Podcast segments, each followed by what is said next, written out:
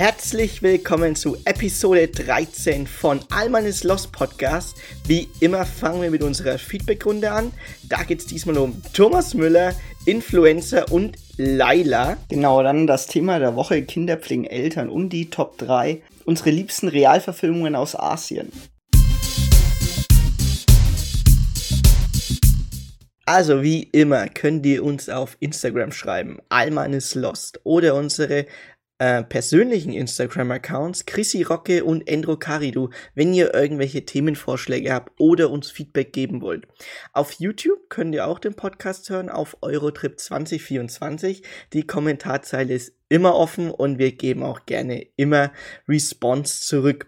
Äh, auf Spotify lasse ich auch immer eine Umfrage laufen. Da könnt ihr euch auch gerne beteiligen bei der Umfrage und auch bei der Feedbackrunde. Oder wenn ihr uns persönlich kennt, könnt ihr es auch uns persönlich erzählen. Ähm, bei einer Spotify-Playlist äh, könnt ihr uns auch gerne folgen. Genau, ähm, dann komme ich mal zum ersten Feedback und zwar, ähm, ja, bin ich ein bisschen, ähm, naja, angegangen würde ich nicht sagen, aber bin ich ein bisschen gefragt worden, wieso ich Thomas Müller jetzt halt dann auf 1 dann auch noch gesetzt habe. Und zwar, äh, mir geht es nicht ähm, um die Person an sich, sondern um das Image, das er verkaufen will, sondern äh, der Thomas Müller ähm, ist halt so jemand, der verkauft den derjenigen, der neunstellig auf dem Konto hat, würde ich einfach mal behaupten, bei seinem Jahresgehalt, verkauft er einfach dieses Landwirtschafts. Ähm, er ist einer von uns, er ist einer von, von der bodenständiger Nachbar von nebenan und genau. das regt mich eigentlich richtig an ihn auf. Ich meine, natürlich gibt es genug Millionäre, Fußballer, na, das ist ja klar und ich bin ja nicht blöd, ne? aber ich meine, er, ver er verkörpert dieses komische Image, das ihn viel zu viele leider abkaufen und das regt mich eigentlich ziemlich auf. So, abgehakt. Ja, ja, Oder willst du noch was sagen soll, Vielleicht sollte man noch dazu sagen, dass ähm, als Gegenbeispiel zum Beispiel finde ich äh, Max Kruse, der sagt halt einfach, ja, ich gehe nach Wolfsburg wegen der Kohle, ist doch fertig. Also, immerhin, halt, ist er, immerhin ist er ehrlich, ne? Genau, also das sollen, das sollen halt ähm, Profifußballer, die wissen halt, dass sie weit überdurchschnittlich das, äh, äh, das, das, das Mindest, also weit überdurchschnittlich verdienen im Vergleich zu den anderen arbeitenden Leuten, sage ich jetzt mal so. Gut, die arbeiten ja auch. Ähm, aber dann soll man nicht so tun, als wäre man sozusagen der Kumpel äh, in der, von in der Mitte der genau, Gesellschaft. Genau, ich sage genau. immer in der Mitte der Gesellschaft. Nee, das ist alles äh, Larifari und dass leider so viele immer darauf reinfallen und den so gerne abkulten, das regt mich eigentlich auf. Und dass natürlich da die Werbeindustrie drauf anspringt und ihn da quasi als Werbegesichter hernimmt, ist ja irgendwo fast schon zynisch. Eröffnet Aber egal. Wieder. Eröffnet wieder. Genau, ein, dann ein Zitat noch von dem Es gibt auch Ikea. Genau. Weil, es, ein Zitat noch von dem Feedback war, wenn Thomas Müller nicht Fußball spielt, dann hockt er auf dem Golfplatz. ja, genau. ähm, was noch äh, war wegen äh, Fettshaming, weil ich dann ein bisschen mich dann aufgeregt habe wegen Zucker. Naja, es ist nur so, dass ähm, wissenschaftlich nachgewiesen ist, dass in den letzten 30 bis 40 Jahren einfach der Zuckeranteil in Lebensmitteln einfach gestiegen ist und dass du mit Zucker eine viel höhere Ge Gewinnmarge machen kannst, weil du die Leute dadurch süchtig machst.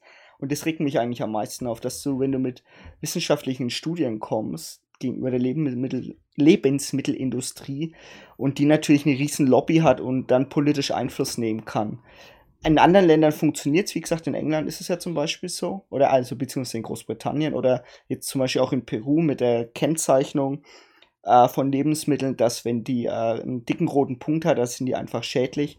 Das ist bei uns halt gar nicht, weil wir ein freies Land sind, in Anführungsstrichen. Ne? Genau. Und das ist halt das Problem. So, Endro, du wurdest oft gepiept. Ja, äh, sorry wegen letzter Folge, aber ähm, ich habe es ja auch in der Folge gesagt, äh, dass ich sehr, sehr tief in dem Thema, Thema drin war, äh, was Influencer und Influencer-Marketing auch angeht, äh, auf YouTube und auf Social-Media-Plattformen jetzt allgemein. Und da, da habe ich mich ein bisschen gehen lassen, was meine Ausdrucksweise angeht. Ähm, Tut mir leid, deswegen habe ich es auch gepiept, weil, naja, ich weiß nicht, wer denn. Also, wir haben wahrscheinlich auch viele Zuhörer, die äh, unter 14 sind. Vielleicht um halt den, um, die Jüngeren ein bisschen zu schützen. Ähm, ich war zwar. Nee, das gehört, das gehört sich einfach nicht in den öffentlichen Podcast. Genau, es gehört sich nicht in den öffentlichen Podcast, deswegen wurde ich gepiept. Ich versuche es zu vermeiden, mich zu piepen. Ich züchtige mich dementsprechend und ja. Genau, aber sorry fürs Piepen. Äh, dann noch eine Empfehlung von mir. Hm, die packen wir jetzt aber nicht in eine Rubrik, sondern die sage ich euch einfach jetzt. Äh, auf Netflix ist ein indischer Film äh, seit April, glaube ich, draußen. Der heißt RRR, also dreimal R einfach nur RRR. Ähm, ist äh, anscheinend ja doch einer der erfolgreichsten indischen Filme äh, der letzten Jahre nach Bahubali. Ähm, ein kleiner Teaser dazu, das ist, wird jetzt auch unsere äh, Top 3 dann sein, ähm, aus asiatische Realverfilmungen, unsere drei Lieblingsasiatischen Realverfilmungen. Ähm, und äh, und wir sind auf dieses Thema gekommen, weil ich, weil wir uns beide zusammen RRR angeguckt haben. Also der Film ist absolut epic as fuck. Den gibt's halt auf Indisch, Originalsprache, mit deutschen Untertitel. Ich glaube, in 16 Ländern wurde der übersetzt, also mit dem Untertitel. Also die äh, Netflix weiß genau, was das Publikum und wo das Publikum äh, diesen Film schauen will. Ja, genau. international Markt ist da. Ne? Der Interna ja, indische, internationale Markt ist da. Die sind sowieso die, äh, die größten ähm, äh, Filmproduzenten der Welt, also der indische Markt sowieso. Die, also Bollywood und äh, Tollywood, glaube ich, heißt das andere. Es gibt nämlich zwei große ähm, ähm, so, äh, Produktionscities, hätte ich jetzt mal, also Städte sozusagen. Ähm, Gibt es ja, die produzieren ja pro Jahr im Schnitt 9000 Filme. Also das ist ja, da kann die Bavaria Film nicht mithalten. oh Gott. Okay, äh, dann äh, habe ich noch ein Feedback zu Laila.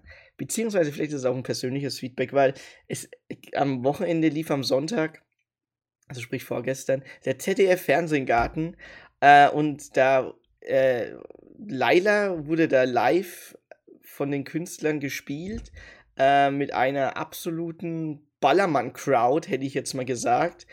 Ähm, also ich sag mal so, gell, das, das, Lied ist ja nicht verboten. Ich verbiete euch keiner, das zu spielen. Aber ich würde schon sagen, dass das äh, ähm, eine Diskussion erfordert.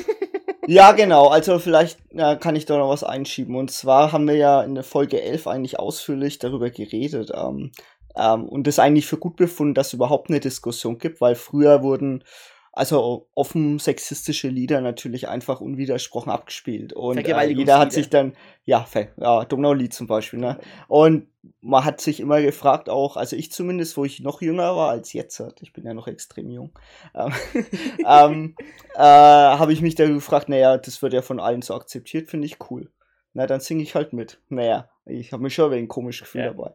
Auf jeden Fall ähm, würde ich sagen, ja, also meine, unsere Schlussfolgerung war, um kurz zu teasern, ähm, äh, wie gesagt, dass es gut ist, dass es überhaupt eine Debatte gibt, aber dann habe ich ein Gedankenexperiment gemacht und dann ist mir aufgefallen, naja, hoffentlich geht die Debatte noch bitte ein wenig weiter, dass wir vielleicht nicht so eine harte Icke Hüftgold äh, Fancrowd haben. Und zwar habe ich mir überlegt, weil wenn ich in also wenn ich in 30 Jahren, wenn ich meiner Tochter beziehungsweise meiner Nichte, die 16 wird, sagen muss, äh, dass es, äh, das waren andere Zeiten, dann wären wir schon mal weiter.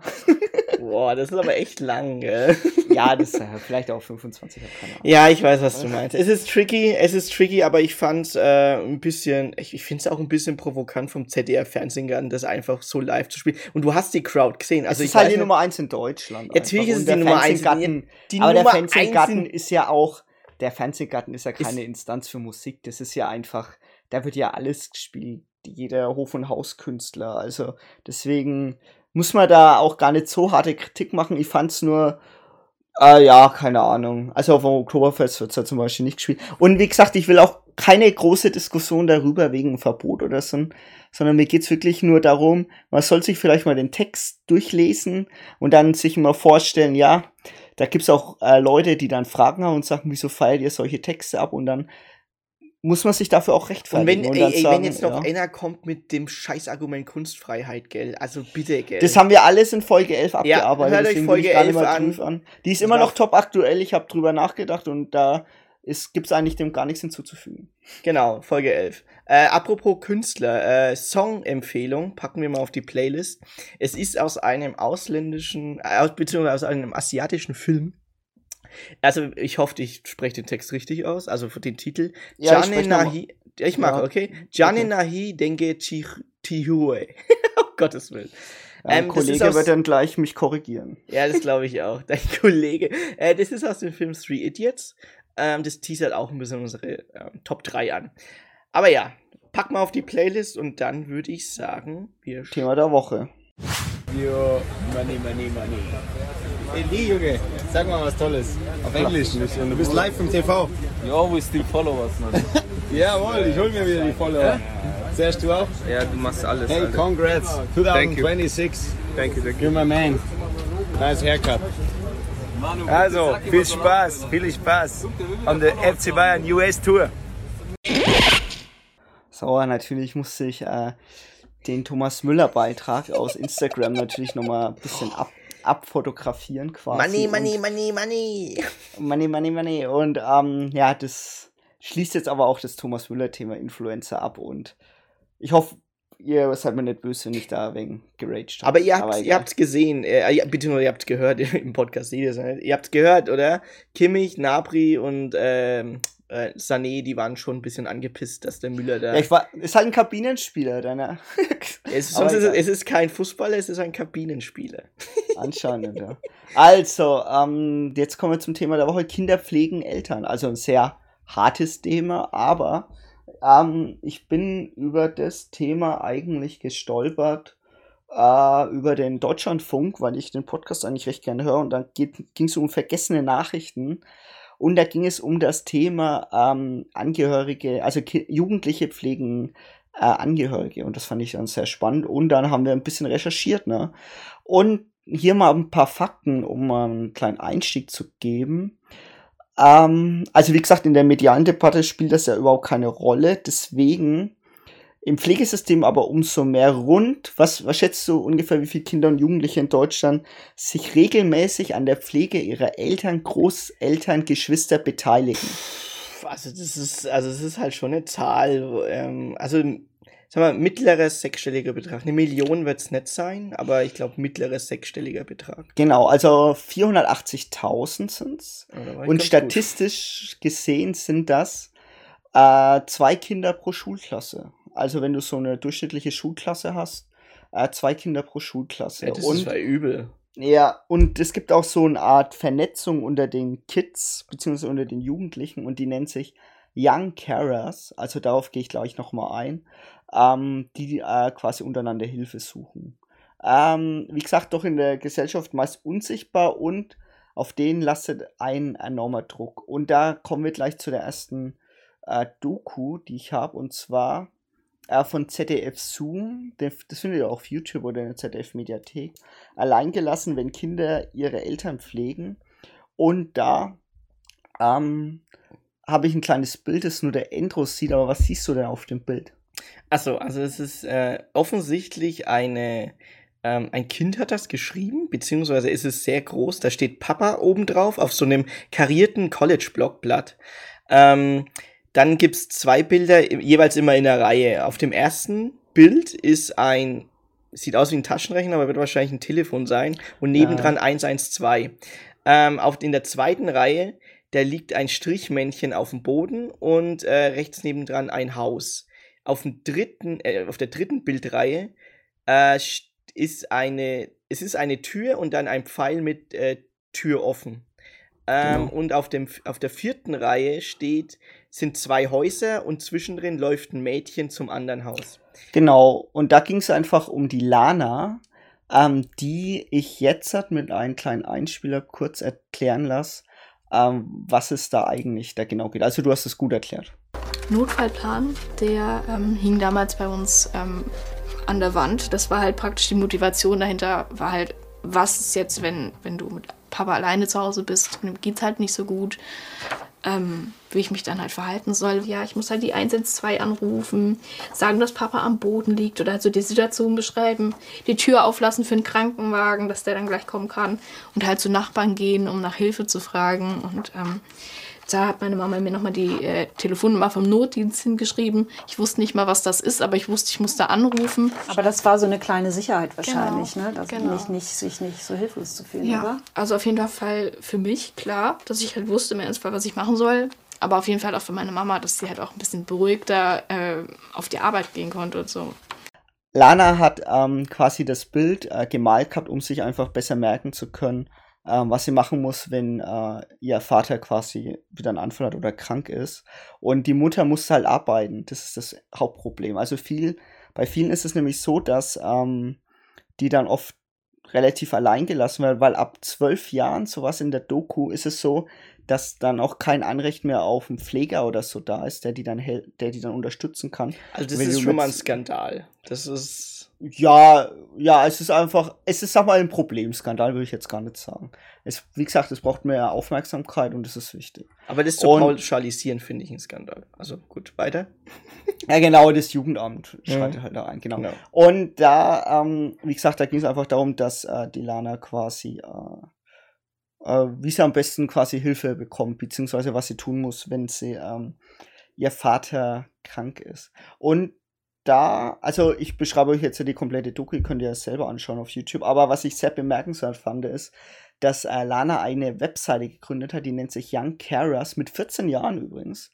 Ähm, die, sie ist übrigens aus Bad Königshofen, also in der Nähe von ähm, Würzburg. Würzburg, würde ich mal sagen. Also Ja, kennen also- wir, wir kennen uns da aus. Auf jeden Fall ist die äh, Seite youngcarer-hilfe.de und die vernetzt sich auch weltweit, also nicht nur in Deutschland. Und wie gesagt, sie hat es mit 14 gestartet und äh, sie hat einfach Leute gesucht, mit denen sie sich austauschen kann, dass sie auch dieses Problem haben, dass sie alleine oft zu Hause sind und sich quasi äh, um Angehörige kümmern müssen. Und da haben wir ein, ein klassisches Problem, beziehungsweise ein klassisches äh, Alleinstellungsmerkmal, was bei diesen Kindern und Jugendlichen dann zutrifft, und zwar ähm, ein Problem, das Lana hat, und zwar dieses. Glück habe, ziehe ich nächstes Jahr dann aus. Aber wenn es Papa nicht gut geht, ziehe ich natürlich nicht aus. Andere, andere planen so ihr ganzes Leben vorneweg, aber ich, ich bin froh, wenn ich so das nächste, das nächste halbe Jahr irgendwie in, in Übersicht habe. Also man muss es wirklich schauen. Genau, das war jetzt Lana. Also wenn ihr euch weiter ähm, äh, darum informieren wollt, wie gesagt, die Doku auf YouTube und in der Äh, es ZDF-Mediathek ist ja verlinkt unten Genau, ist in verlinkt. den Show Notes.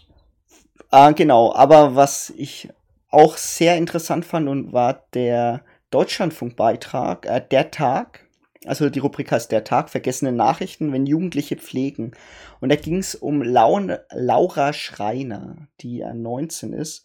Und sie muss sich um die jüngere Schwester kümmern, die Annika, die ist drei Jahre jünger. Und da habe ich jetzt ähm, auch wieder einen Einspieler, den ich gleich einspielen werde. Und da geht es einfach darum, ähm, der Zeitpunkt, als die Diagnose kam, beziehungsweise wie sie das verarbeitet hat. Dann meinten meine Eltern, ich soll mal reinkommen.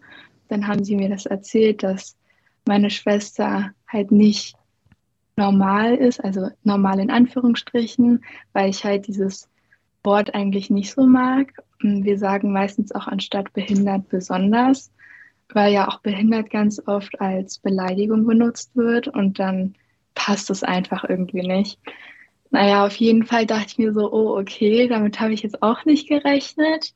Und dann habe ich mir vorgenommen, und das ist halt auch immer noch mein Lebensmotto, ich möchte versuchen, meiner Schwester das bestmögliche Leben irgendwie zu geben, was irgendwie so möglich ist.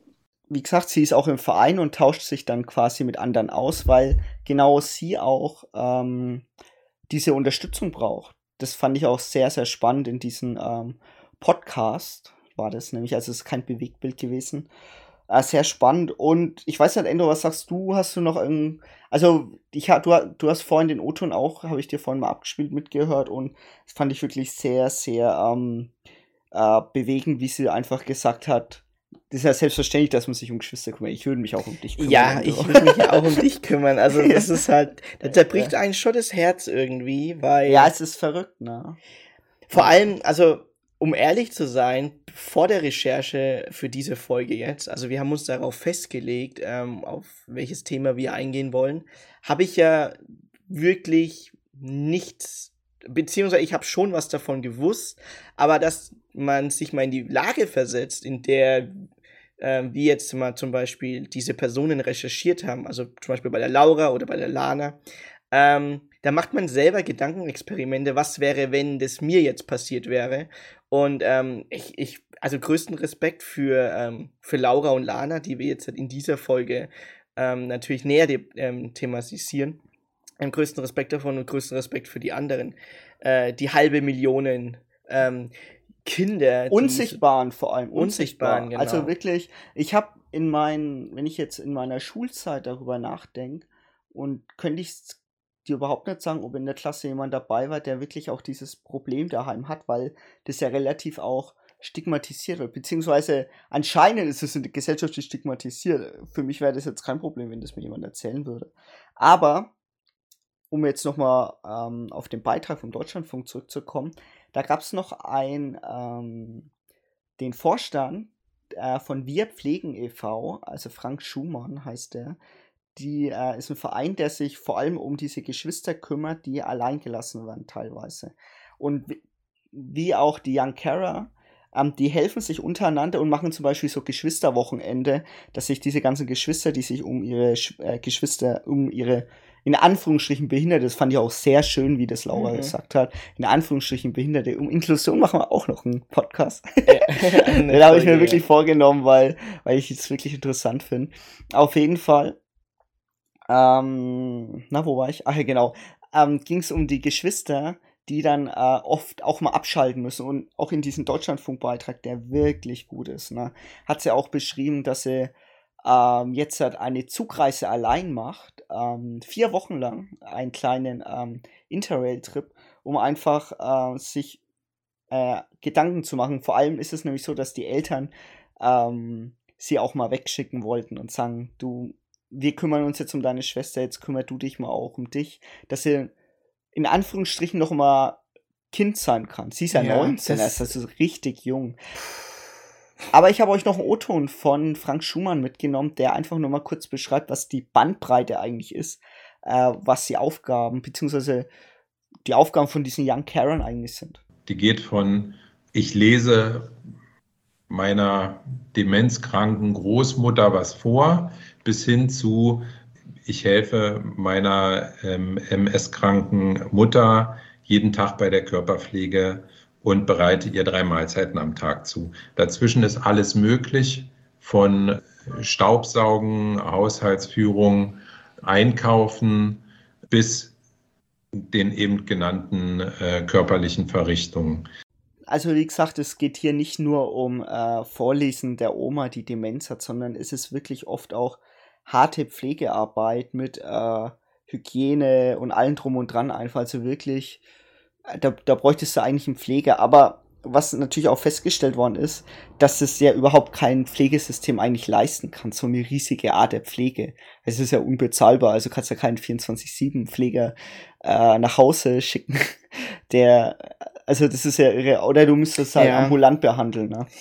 Wie gesagt, da kenne ich mich zu wenig aus, aber wie gesagt, dass man das überhaupt mal medial bespricht, das ist ein Ziel von Frank Schumann gewesen auch, der dann gemeint hatte, dass sich auch im Deutschlandfunk dann bedankt hat und sagt, ey, cool, dass ihr das überhaupt mal anspricht, weil ich wirklich das Gefühl habe, dass Pflege gar nicht so großartig besprochen wird in Deutschland. Und ähm, äh, bevor wir vielleicht ein bisschen persönlicher werden, äh, gehe ich noch auf England ein. Und zwar ist es in England so, dass es so eine Initiative gibt, die heißt Who Cares? Und die geben zum Beispiel gezielte Hilfe und Unterstützung und äh, fordern auch. Und das Ziel ist wirklich gesellschaftliche Akzeptanz. Und da arbeiten jetzt die Deutschen auch zusammen mit den Engländern. Und ähm, wie gesagt, die fordern einfach gezielte äh, Nothilfe und wie gesagt mediale Aufmerksamkeit, was wir gerade gesagt haben. Und dass man den Pflegesystem kann ja, wie gesagt, nur punktuell unterstützen, aber wie gesagt, unterstützen. Und dass das Stigma einfach fällt. Hm. Und äh, was sind so deine Gedanken, Endro, wenn du jetzt äh, das Thema hörst, äh, von den beiden äh, Mädels einfach, oder jungen Frauen eigentlich, würde ich schon fast sagen, die sind ja, ja schon recht schnell erwachsen geworden. Mhm. Ähm, diese Aufgaben, die sie haben, beziehungsweise diese Gedanken, die sie sich machen müssen, die führen ja schon dazu, dass sie leider ihre Kindheit wenig, äh, verpassen? um es, es die Kindheit verpassen oder ist es mehr die Unbekümmertheit, die man vielleicht in den Teenager-Zeiten hat oder auch noch in ja. den Anfang 20ern hat, also zumindest was bei mir also so. Ich hab's, also ich habe es jetzt mal ganz kurz überschlagen, ähm, wie viele das eigentlich betrifft, wenn man das nicht weiß. Ähm, also in der normalen ähm, Abiturklasse, äh, Abiturschule, sag ich mal, im Gymnasium, ähm, hast du ja hast ja G8, du hast drei Klassen pro Jahrgangsstufe, dann kommst du ja auf 48 Leute pro Schule. Und wenn ich jetzt mal meine Schulzeit bedenke, ich wüsste jetzt von keinem, keinem einzigen, wo ich weiß, ja, okay, der pflegt jetzt äh, einen engen Verwandtschaftsteil. Also ich finde es schon krass, dass die, ähm, dass man das erst, ähm, naja, so unter unterm Radar halt erstmal sieht. Und äh, wenn ich, ich habe jetzt die ganze Zeit so Gedankenexperimente gehabt, als du mir das alles erklärt hast. Und ähm, das trifft, also mich würde es zum Beispiel schon hart treffen, wenn ich nicht diese, wie du gesagt hast, Unbekümmertheit hätte, die ich zum Beispiel jetzt einfach mal, okay, äh, Paradebeispiel, ich äh, spiele im Fußballverein äh, Fußball ähm, und am Wochenende spiele ich und dann krätscht mich einer um und äh, ich breche mir äh, den Fuß zum Beispiel.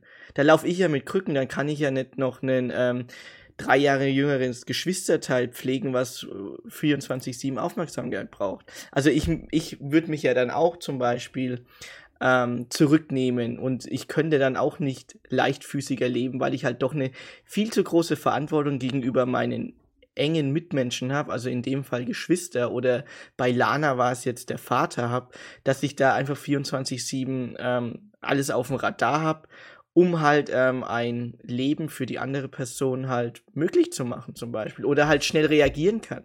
Also die Einschränkung ist da, allgegenwärtig und deswegen äh, finde ich das äh, hart und äh, immer wenn ich jetzt dieses Gedankenexperiment mir selber mache, ich finde schon scheiße. Also ja, ja, es ist hart und vor allem haben ja die Experten auch gemeint, dass immer diese Gefahr des Kipppunkts ist. Also dieser eine Kipppunkt, der sagt, dass die Kinder, vor allem die Kinder, die halt pflegen, sich äh, selbst vergessen, also sich selbst, ihre eigene Identität vergessen und sich nur noch darum kümmern, beziehungsweise auch ähm, so ein gewisses Überverantwortungsgefühl zu haben, was sehr, sehr äh, gefährlich sein kann. Deswegen sind auch diese beiden Vereine und dieser Austausch übelst wichtig einfach, weil äh, das war auch in diesem Deutschlandfunk-Interview, äh, es ist richtig stark deutlich geworden. Also Props auch an die Interviewerin, das war echt cool gemacht, dass sie äh, auch ähm, die richtigen Fragen gestellt hat einfach und mhm.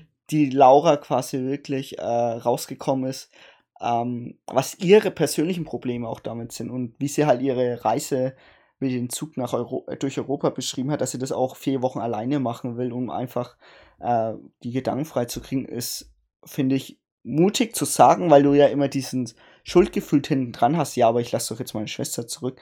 Aber auch für sich selbst zu sagen, hey, das ist aber mein, äh, äh, das muss ich jetzt auch für mich machen, sonst kann ich meine Schwester nicht unterstützen.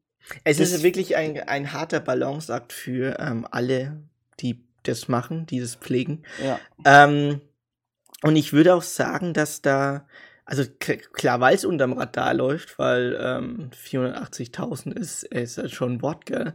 Ähm, dass es unter Radar läuft, dass auf jeden Fall da eine stärkere staatliche Unterstützung kommen muss.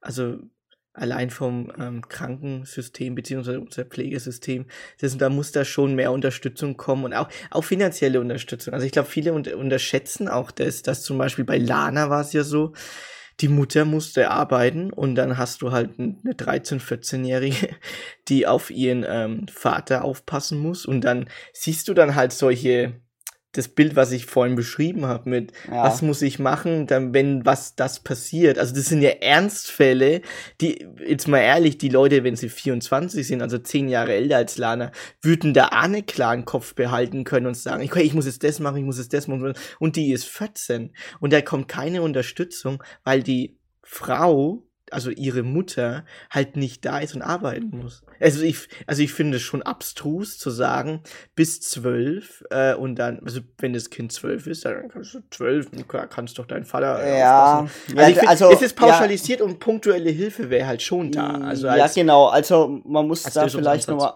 Genau, man muss da vielleicht äh, dazu sagen, dass das Jugendamt das anscheinend immer ähm, für Stadt zu Stadt entscheidet. Also das ist eher so ein föderales Ding. Also es hat keine Pauschalisierung und da gibt es dann so, da kannst du einen Antrag stellen anscheinend. So kam das zumindest im Beitrag raus und das Jugendamt entscheidet dann, ob der überhaupt ein Pfleger ist und anscheinend kam da die Antwort zurück, sie suchen ja nur eine günstige ähm, eine Arbeitskraft. Äh, nee, Babysitterin, so ah, auf die Art. Ja. Oh, naja, das fand ich ja irgendwie strange.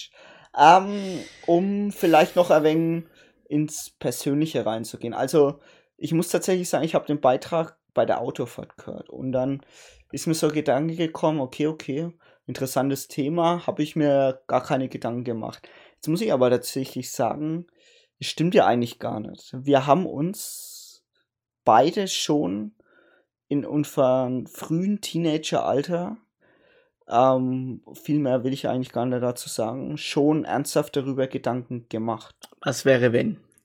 Genau, so diese Wenn-Frage. Und mhm. weil es natürlich auch, ähm, sagen wir mal, äh, krankheitstechnische Geschichten einfach gab in unserer Familie, wo wir dann sagen mussten, ja, was wäre wenn? Und, wir haben uns halt ähm, halt kopfmäßig auf einen Ernstfall vorbereiten müssen, ohne dass genau, wir es gewollt genau. haben. Genau, genau. Also, und das kann aus meiner Sicht tatsächlich auch jedem passieren. Und das sollte vielleicht mal. Ich fände es cool, also als ähm, Ansatz fände ich es cool, weil ich fühlte mich damals, ähm, als dieser Fall einfach war, fühlte ich mich dann, wo ich dann wieder in der Schule war, ähm, bisschen alleingelassen, weil ich dachte, naja, die anderen Eltern sind ja alle fit so auf die Art, ne? Das ist ja dann nur bei uns so, so auf die. Weißt du, was ich meine? Der Ausnahmefall. Und, der genau, Ausnahmefall. Ausnahmefall. Aber wenn man das so in der Schulklasse gehabt hätte, ähm, dann fände ich das eigentlich ziemlich cool gewesen, wenn man das mal offensiv so sagt, ey Leute, also das ist die Pflege und pass auf, es gibt ja auch äh, Schüler zum Beispiel, die einen ganz anderen Background haben, die ganz andere Lebensumstände haben oder die vielleicht tatsächlich auch äh, nach der Schule jetzt halt keine Zeit haben, um zwei Stunden den überbezahlten Nachhilfelehrer zu äh, Unterricht zu haben, sondern der sich um die Eltern kümmern muss. Oder vielleicht auch kochen muss oder so. Das ist ja alles, das, ist, gehört ja alles dazu. Ja, ne? Daily Base halt, einkaufen, kochen, wie du Wäsche sagst, waschen, auch ne, Wäsche alles waschen. und dran. Ne? Ähm, und das sind so die Sachen, wenn die mal offener die Lebenswirklichkeit vielleicht offener in der Schule mal angesprochen wird. Weil ich kann mich oh. tatsächlich nicht daran erinnern, das dass es die, dass das mal passiert ist. Also Vielleicht, da, also Schule darf nicht realitätsfern sein, was das private Umfeld angeht. Also ich finde es gut, was du gerade gesagt hast. Ähm, Lebenswirklichkeit. Lebens, ja. Die Lebenswirklichkeit mal darzustellen, weil jeder hat ein anderes privates Umfeld. Also äh, nur weil du jetzt heim von der Schule gehst, heißt es das nicht, dass du deine, dass du also in die Schule gehst, dass du deine privaten Probleme nicht mitnimmst. Ich glaube, das müsste der Schule vielleicht mal bewusst werden. Ich finde es ja auch gut, dass es gut, es gibt Ganztagsprogramme, aber ähm, dass sich Schüler zum Beispiel ähm, der Thematik, wie soll ich sagen, in der Schulklasse beziehungsweise vielleicht den Lehrer anvertrauen könnten. Das wäre zum Beispiel vielleicht auch mal ein guter Ansatz, weil ja, genau. Ähm, Schüler die, dürfen ja. sich nicht alleine fühlen. Ja. Egal in der Schule oder privat, Schüler dürften das nicht. Die, äh, die Lana aus dem ersten Beitrag von, vom ZDF, die ist ja auch in der achten Klasse durchgefallen.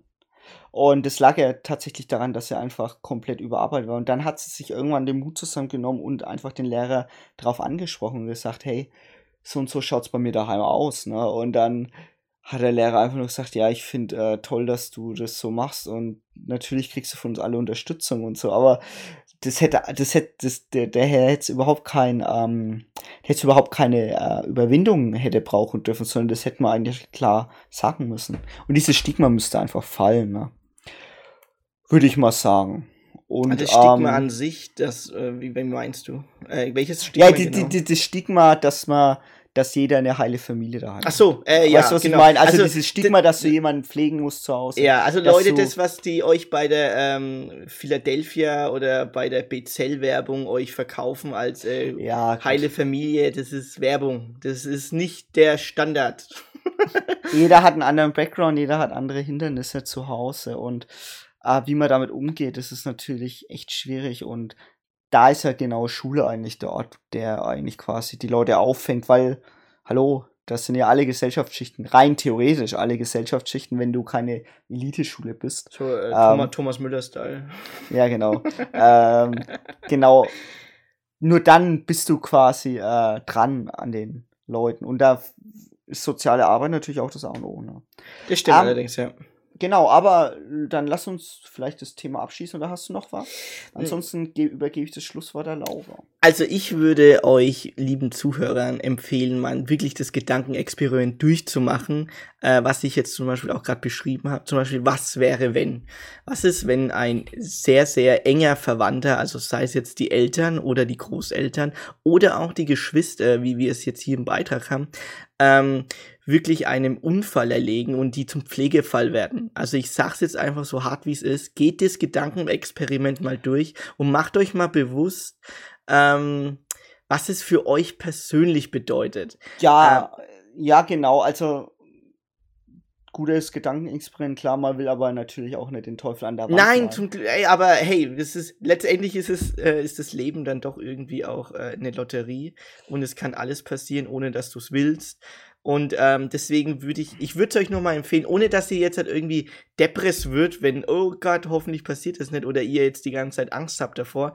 Aber ähm, es ist, glaube ich, es, es, es settelt euch. Ich glaube, so ein Gedankenexperiment settelt euch und ängstigt euch nicht. Es settelt Genau, euch. Es wird genau, euch nur bewusst, wie, ähm, wie, wie wertvoll es eigentlich ist, ähm, wenn man gesund ist. nicht ge- gesund ist im Allgemeinen, für deine, dass deine Mitmenschen gesund sind und dass du gesund bist. So, und jetzt der. Ähm, nee, noch nicht, weil, weil, weil du jetzt schon- schon wieder angefangen hast.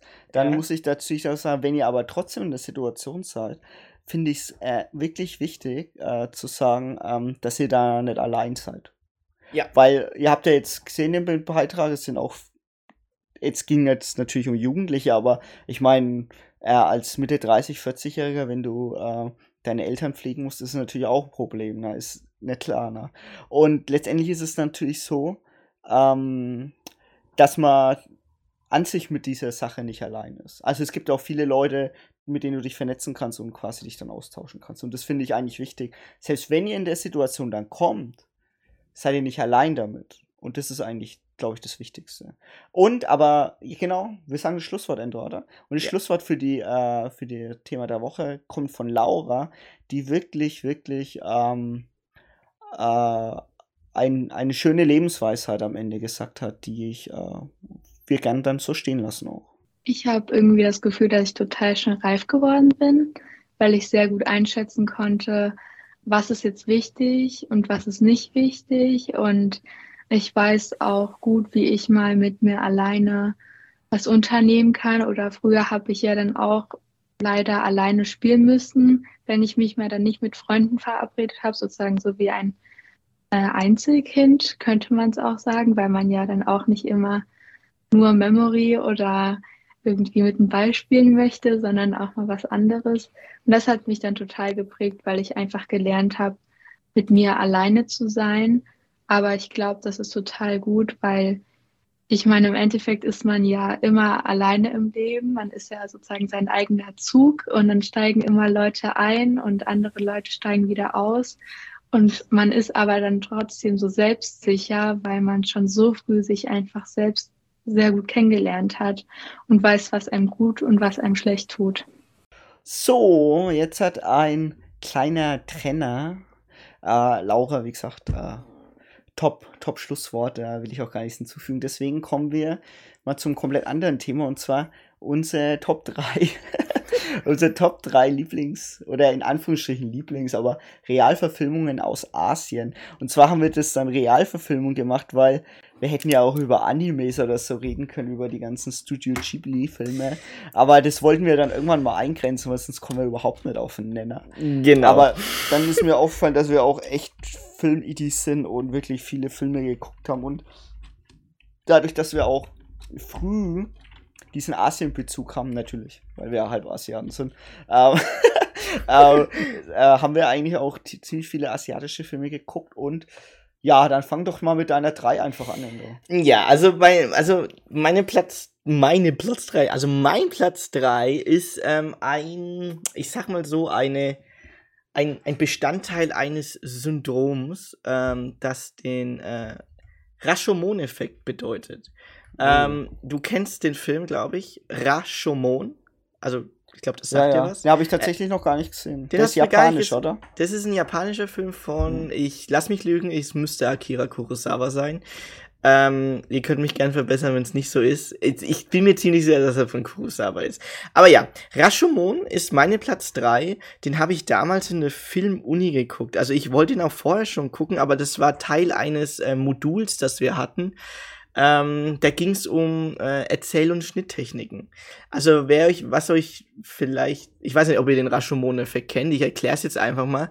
Also der Rashomon-Effekt bedeutet, wenn du zum Beispiel eine, beispielsweise eine Gerichtsverhandlung hast und die verschiedenen Beteiligten, also die Zeugen, beschreiben eine Situation immer aus einem verschiedenen Blickwinkel.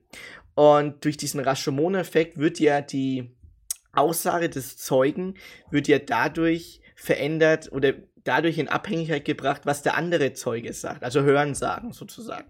Also, und der Rashomon-Effekt hat es, also der Film Rashomon behandelt ähm, Aussagen von drei Zeugen, da geht es um den Mordfall und jeder beschreibt das gleiche Setting, die gleiche, ähm, das alles ungefähr gleich, was passiert ist, ähm, aber immer in den, aus einem verschiedenen Blickwinkel. Und dadurch wird dem Zuschauer erst, wird dem Zuschauer total verbläut einfach, was eigentlich wirklich passiert, weil jeder einfach komplett, also vom Sinn her, ähm, wie ähm, der Täter oder das Opfer reagiert hat, ähm, einen anderen, also komplett verwirrt dann einfach ist, weil in der einen Aussage reagiert das Opfer, als wollte es sozusagen getötet werden, sozusagen. Und bei der anderen Aussage reagiert das Opfer, als wollte es nicht getötet werden. Aber die haben das so gut dargestellt in dem Film, also da deswegen Schnitttechnik. Wir haben das halt äh, in, ähm, in Drehbuch, Schnitt und Dramaturgie durchgenommen und dadurch, das war so eine Episodengeschichte und da waren drei Episoden aneinander und am Ende gibt's den Super-GAU. so ein klasse Film einfach, muss ich sagen. Ja, gibt's den irgendwo, kann man den irgendwo streamen? Weil ich habe den auf meiner Liste, aber bis jetzt noch nicht geschafft zu Also gucken. ist normalerweise kommen solche Filme mal auf Prime, ähm, Ja, auf Netflix Never Ever, äh, auf Disney Plus auch nicht. Die machen nur wirklich den Mainstream. Aber solche Independent-Sachen würde ich dann wirklich auf ähm, Prime mal suchen. Es gibt ja noch andere Wege, aber okay. Bitte nicht. Nee. Gut, ja, wenn es keinen anderen Weg gibt, gibt's nur den. Genau, dein Ah, Platz Rashomon. 3, Christian. Japan, würde ich vielleicht noch dazu sagen. Also eher Rashomon, Japan. das ist ein japanischer Film, genau. Äh, Genau. Ich habe drei und zwar ist es Memories of Murder. Und Den zwar. habe ich immer noch nicht geguckt. Nee, der ist von 2003 und zwar ist der von den Machern von Parasite. Also wer Parasite geguckt hat, der vor zwei Jahren den Oscar gewonnen hat als bester Film, ist auch ein südkoreanischer Film. Entschuldigung, noch was. Bester Film, beste Regie, bestes Drehbuch und ja doch, das war's. Hat einen Grand Slam geholt auf jeden Fall. Ja, also äh, Top 5 wäre, glaube ich, noch gewesen. Also die, die, der Grand Slam wäre ja eigentlich noch bester Hauptdarsteller und beste Hauptdarstellerin. Ja, das haben ja, glaube ich, nur zwei Filme geschafft und das war eins davon war Schweigen der Lämmer. Ähm, das wäre der Grand Slam bei den Oscars. Aber ja, ey, wenn du hier bester Film, beste Regie, äh, bestes Drehbuch und noch den Auslands-Oscar holst, ich glaube, Ja. dann bist du gut genug.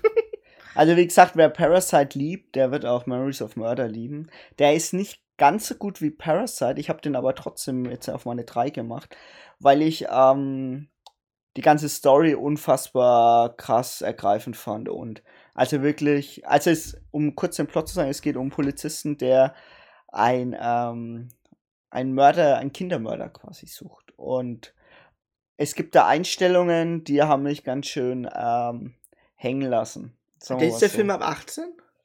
Ähm, ich vermute fast. Er könnte aber auch ab 16 sein. Also ich glaube, weil das Ding ist, also du hast den mir ja jetzt, glaube ich, vor Monaten schon empfohlen, den zu gucken. Der ich ist hab, tatsächlich auf Amazon. ey, ungelogen, ich habe angefangen, die ersten 20 Minuten, und ich konnte nicht mehr. Ich war so müde an dem Tag, ich musste pausieren. Und ich habe es bis jetzt immer noch nicht geschafft, weiterzugucken. Ja, also, ist aber ein geiler Film. äh, Der, der, der Film war die ersten 20 Minuten, ich muss auch sagen, der war richtig bildgewaltig. Also der hat wirklich mit, die, mit der Stimmung gespielt. Und ähm, wenn ein Film mit einer Stimmung spielt, jetzt kommt ein bisschen Film-ID-mäßig, dann weißt du ganz genau, oh, der Film hat eine krasse Atmosphäre, die natürlich in dieses ähm, bestialisch-mörderische geht. Gar nicht in den Splatter. Ähm, ähm, Nee, nee, das ist ja das. Sondern an wirklich in dieses- Der ja. ist wirklich einfach spannend, ne? Und das ist echt. Der ist auch gut erzählt. Also, das Ja. ist mir so aufgefallen in den ersten 20 Minuten. Ähm, und ja, es ist von, ähm, boah Gott, du hast gesagt, Ich Parasite-Regisseur. Vom Parasite-Regisseur, ich Gott. weiß, ich kann jetzt den Namen gerade nicht aussprechen. Also, Ich aber Südkorea. Es ist von Südkorea. Südkorea, ja. Südkorea. Also, deine zwei. Ähm, meine zwei, der geht nach Indonesien. Ähm, Oh, The der, Raid. der, The Raid. Also, aber ähm, ich würde jetzt sagen, äh, The Raid 2, weil The Raid 1 und 2 ist zwar zusammenhängend von, ähm, äh, von äh, den Schauspielern her auch, aber ich, ich würde es einfach mal zusammenfassen. The Raid 1 und The Raid 2. Äh, und wenn ihr es trennen wollt, dann The Raid 2. Also, wenn ihr euch The Raid 2 anschaut, es ist ähm, Kino und äh, Akrobatik, Choreografie und ähm, äh, Storytelling. Ja, gut, Storytelling jetzt nicht unbedingt, aber ich würde sagen, was ähm, Ja, Was wobei der Action- zweite vom Storytelling wirklich stark ist. richtig auch. stark war, ja. Also, Ja. ich sag mal so, beide Filme sind in sich unglaublich gut ähm, choreografiert. Äh, und das sage ich jetzt nicht unbedingt die Kampfszenen, aber die Kampfszenen, die stehen für sich. Ich sage mal, von der, von der Stimmung her, wie der Film aufgebaut ist, ähm, bei der Raid 1 geht es ja darum, dass ähm, ein Spezialkommando aus, ich lass mich lügen, waren es 20 oder 24 ähm, Polizisten, die in einem Spezialkommando sind, in einem, ein ähm, Drogenhaus stürmen, ein Drogenhochhaus stürmen und das Hochhaus steht halt unter dem Besitz des Drogenhändlers, also des, des Dons sozusagen. Und die kämpfen sich von Stockwerk zu Stockwerk. Und ähm, es ist halt wirklich so eine Art wie so ein, Game eigentlich, dass du von Stockwerk zu Stockwerk dich kämpfst und bist oben, bis du den Endgegner halt schlägst. Und da ist halt der Schauspieler, der Hauptdarsteller, der kämpft sich dann ab Stockwerk 3 oder 4 alleine nur noch durch. Aber unglaubliche Choreografien, was Kampf und alles Mögliche angeht und Action und Spannung. Also, weißt du noch die eine Szene in der Wand? Kannst dich dran erinnern, wo er Ja, mit, der, mit dem Schwert ey. durch die Wand sticht und dann ihn fast erwischt.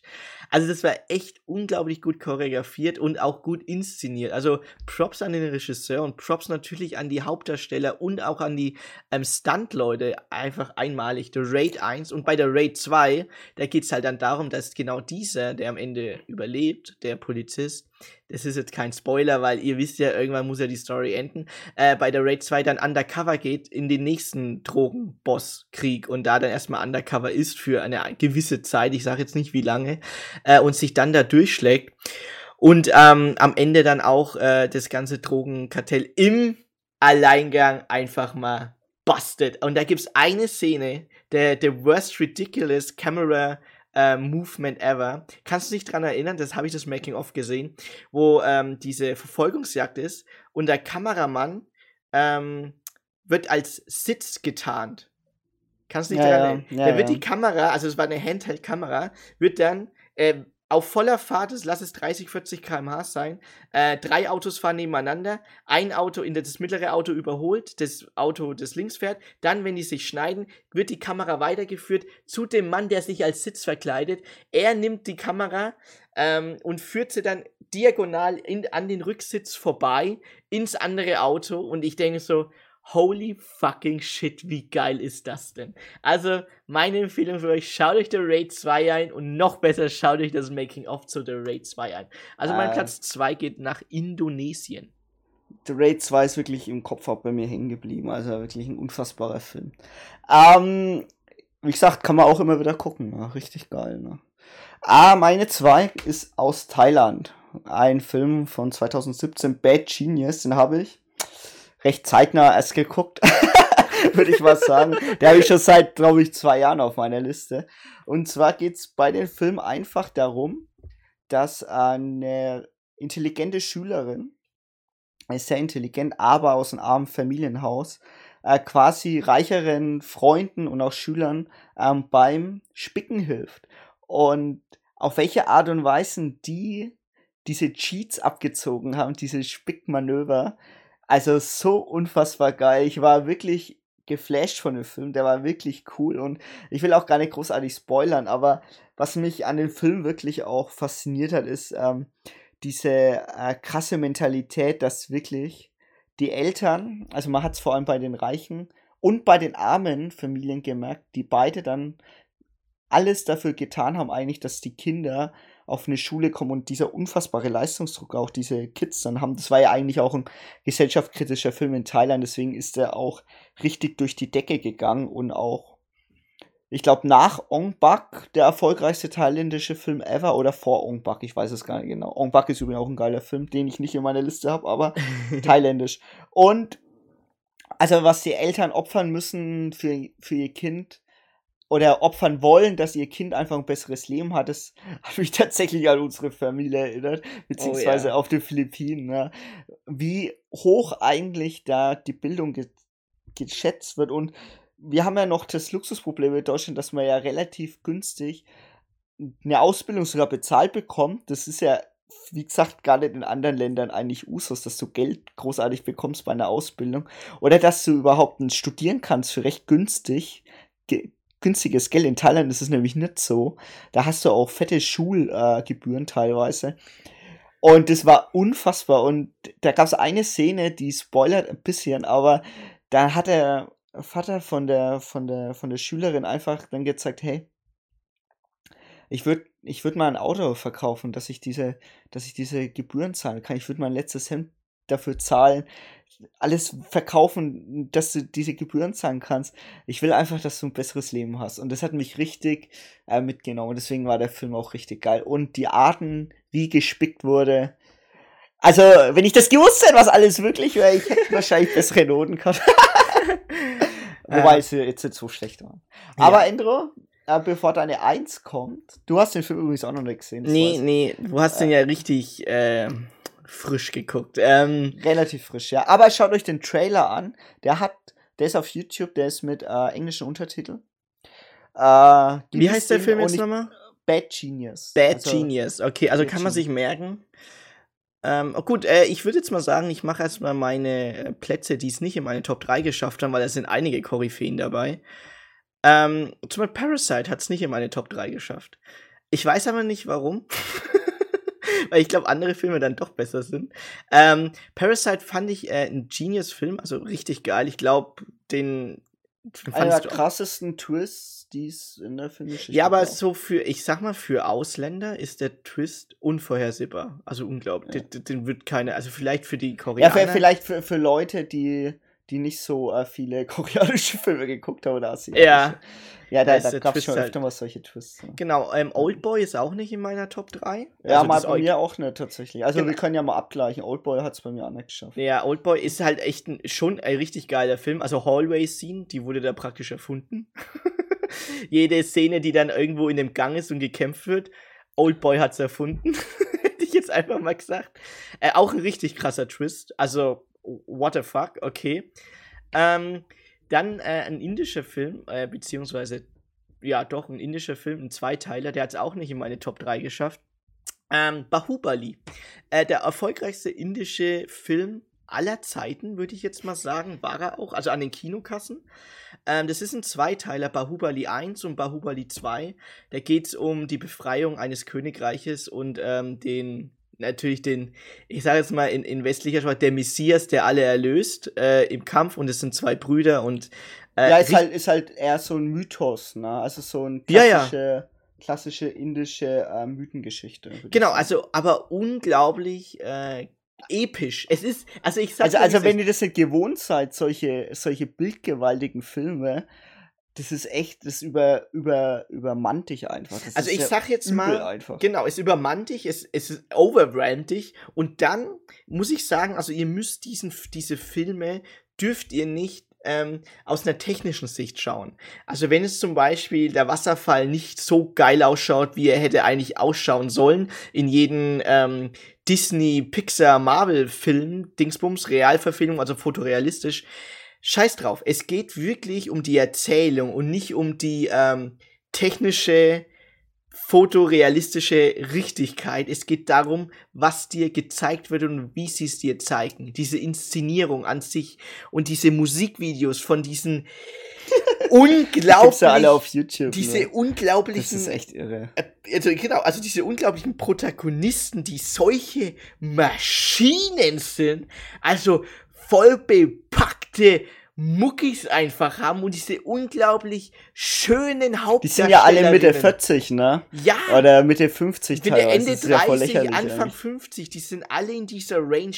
Das sind unglaubliche Bodybuilder-Maschinen. Also, fuck my life, ist das unglaublich einfach. Und du weißt auch, ey, die trainieren jeden Tag. Und die sind so gut inszeniert, diese Filme. Also, Bahubali 1 und 2.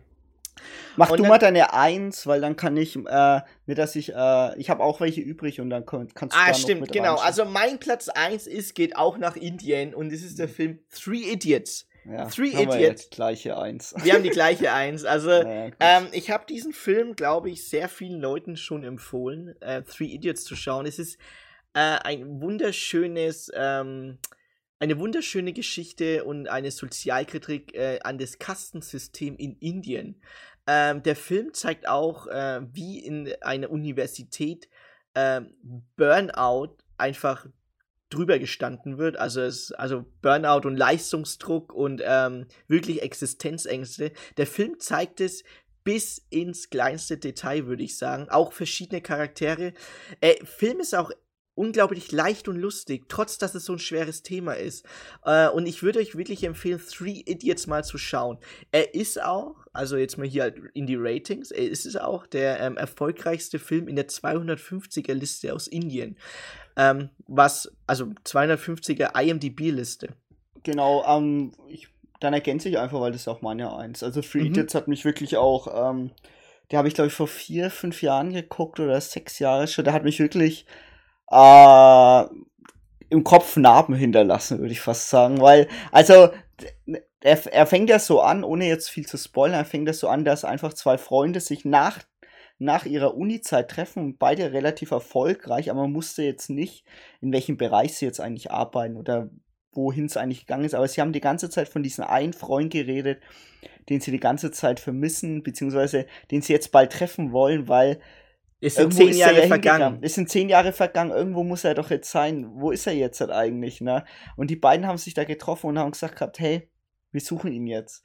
Und darum ging es eigentlich die Story und immer diese beiden Freunde, die einfach erzählt haben von diesem Freund und immer diese Flashbacks in diese Zeit, wo sie zur Universität gegangen sind. Und ich werde euch nicht spoilern. Also Deswegen schaut euch den Film an und en entgenießt einfach. Und er hat auf jeden Fall sehr spannendes Ende. Und wie gesagt, ähm, diese Szenen, wo du dann siehst, ähm, dass sie einfach nur noch teilweise Bücher auswendig lernen mussten, weil die Eltern, wie gesagt, auch wie bei Bad Genius übrigens, alles opfern, ihre ganzen Kühe alle verkaufen, dass die Kinder einfach auf diese, auf diese Elite-Uni können, wo die beiden ja gegangen sind. Ähm, und dass da eigentlich alles drüber steht und dass der Leistungsdruck natürlich unfassbar krass ist für die eigentlich noch Kinder, aber das sind ja schon dann Jugendliche, wenn sie studieren. Ja, deswegen. also Props an Amir Khan, das ist der Hauptdarsteller zu Three Idiots. Und ähm, also ich ja, auf, auf 1 Indien ist auf jeden Fall gut. eher auf Ja, eins Indien. Genau. Ich hätte jetzt noch ähm, indischen Film, der es nicht geschafft hat, aber Dangal. äh, ein Ringerfilm über Frauenwrestling und ich dachte mir so, ich habe da mal reingesappt aus Versehen auf C1. Ich weiß nicht, ob es gibt den Sender noch. Das gibt's noch. Das ist der deutsch, also der deutsche, auf Ja. der indische Sender in Deutschland. Äh, C1. da dachte ich so, der ist aber krass produziert. Und dann habe ich dann nochmal geguckt, sag mal, den Schauspieler kenne ich doch. Und der war ja von Free Idiots und der war auch der Produzent. Und dann habe ich den Film dann nochmal komplett von Anfang an geguckt. Und der Film war richtig geil, muss ich tatsächlich sagen. also diese Szene über Frauen ringen. Ich wollte so, hä, okay. Aber der Film war geil. Aber wir hätten eigentlich auch RRR, also RRR, mit reinnehmen können in die Liste, weil der Film war ja auch wirklich richtig geil. Unglaublich. Everybody hates the British. Ja, also, also der ist wirklich auf Netflix und für jeden greifbar. Man, man muss aber bei den indischen Filmen tatsächlich sagen, die haben diese Besonderheit, dass sie halt gerne tanzen. Und man muss halt vielleicht sich auch darauf einlassen, dass Plotpunkte äh, in Musikvideos quasi äh, aufbereitet werden. Wobei ein Plotpunkt äh, bei Free Idiots, der war, ähm, der eine sehr, sehr dramatische Szene in Musikvideo quasi verpackt hat. Äh, was Und auch auf YouTube das Lied ist. haben wir aber auch euch jetzt in die Playlist rein. Am Das Anfang Lied haben wir euch in die Folge. Playlist rein, dann könnt ihr euch das auch suchen. Gebt einfach den Titel ein und sucht mal dieses YouTube-Video dazu und das. Nein, aber schau das den Film an. der Twist ist echt heftig. Ja, ja, genau, aber ähm, der hat auch über 200 Millionen Klicks, 100 Millionen, ich weiß nicht. Ja, genau. auch die Musikvideos von RRR, also die gehen ja in die über 100 Millionen Klicks. Also diese Tanzeinlagen sind ja echt mega produzierte Musikvideos einfach. Also der, also sorry, gell, wenn jetzt hier irgendwie hier Kerstin Ott oder ähm, Robin Schul äh, Robin Schürze kommen mit ihren Laila Musikvideos. Ja, ist absolute wollt- Katastrophe. ja, also Bogen schaut euch diese episch bringen. inszenierten Musikvideos an und auch diese Filme. Dann würde ich sagen, wir rappen ab. Ja, ja, genau, aber, aber guter Punkt, dass, du- dass du den Bogen gebracht hast. Ich wollte ihn zwar nicht bringen, aber wir haben eine deutsche Filmförderung, man könnte sie auch anders investieren und damit werten wir das Thema einfach mal ab. Ja. Da, da gibt's eine extra Folge zu, zu deutschen gibt's bestimmt eine ich extra. schwör's euch, ey. Nicht nur Filmförderung, sondern auch Künstlerförderung, weil irgendwie läuft ja, weiß ich nicht, also Der gleiche wenn, Marsch. wenn, Ey, wenn, Lai- wenn. Laila auf eins ist, dann ist rum. Ja, also wir werden sowieso, wenn wir zu lang. Ähm, ich wünsche euch ein schönes, äh, eine schöne Restwoche. Wir haben ja Dienstag. Wenn ihr Genau. den Podcast am Wochenende hört. Ähm, Oder vielleicht auch ein paar Wochen später, weil wir sind ja jetzt zeitlos. Wir sind ein zeitloser wir sind Podcast. abgekoppelt vom, von den Wochenend von Wochenrhythmus und machen immer so zeitlosere Themen. Genau, also viel Spaß euch und äh, bis zur nächsten Folge am Dienstag. Ja, bis zur nächsten Folge. Ciao.